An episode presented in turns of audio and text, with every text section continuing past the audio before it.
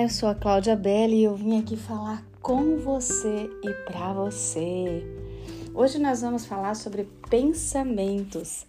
Deus revela seus pensamentos.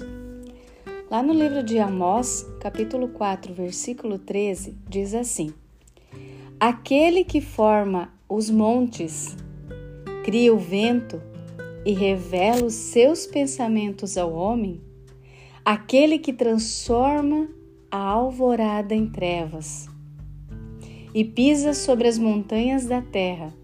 Senhor, Deus dos exércitos, é o seu nome. Aleluia! Amém. Qualquer coisa que esteja embaixo do céu, em cima da terra, nas profundezas, em qualquer lugar desse universo, Deus conhece desde a criação do mundo. E o que Ele conhece também são os nossos pensamentos.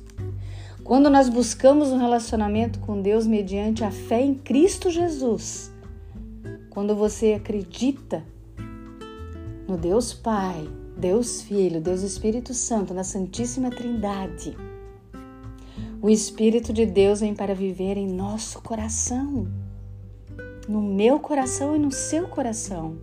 E ele compartilha seus pensamentos conosco, assim como está lá no livro de 1 Coríntios, no capítulo 2, nos versículos 11 e 12, escrito pelo apóstolo Paulo, que diz assim: Porque qual dos homens sabe as coisas do homem, senão o seu próprio espírito que nele está?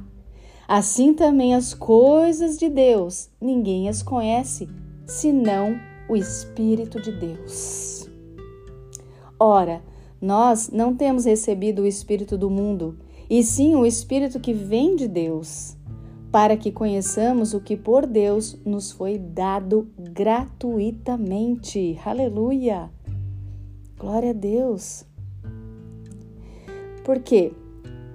Paulo escreveu isso porque a chave para se entender a sabedoria de Deus está com o Espírito de Deus.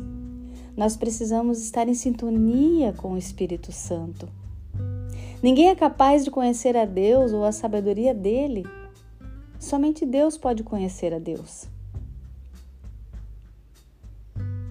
Amém? E, e o sentido do argumento de Paulo, né, do apóstolo Paulo, foi entendido pelos coríntios naquela época. Familiarizado com um princípio filosófico grego que diz: gostar é conhecido somente por gostar. Amar é conhecido somente por amar. O Espírito conhece a Deus porque o Espírito é Deus. O Espírito é o que liga Deus e a humanidade, tornando o conhecimento possível. Glória a Deus, amém. Isso é muito revelador. Quando nós entendemos isso, nós nos tornamos filhos de Deus Pai. Nós entendemos que buscá-lo é a única solução para as respostas a qual estamos indagando ao Senhor.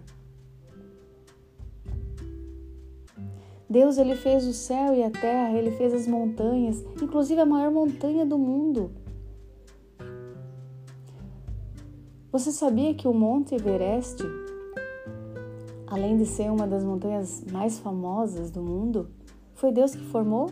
Claro que foi, porque ele que criou o mundo. E ele já sabia que aquele monte a qual ele criou era o cume mais alto do mundo. Mas isso foi revelado aos homens aqui na Terra só no ano de 1852. E Deus já sabia disso o tempo todo. Nós não sabemos de nada.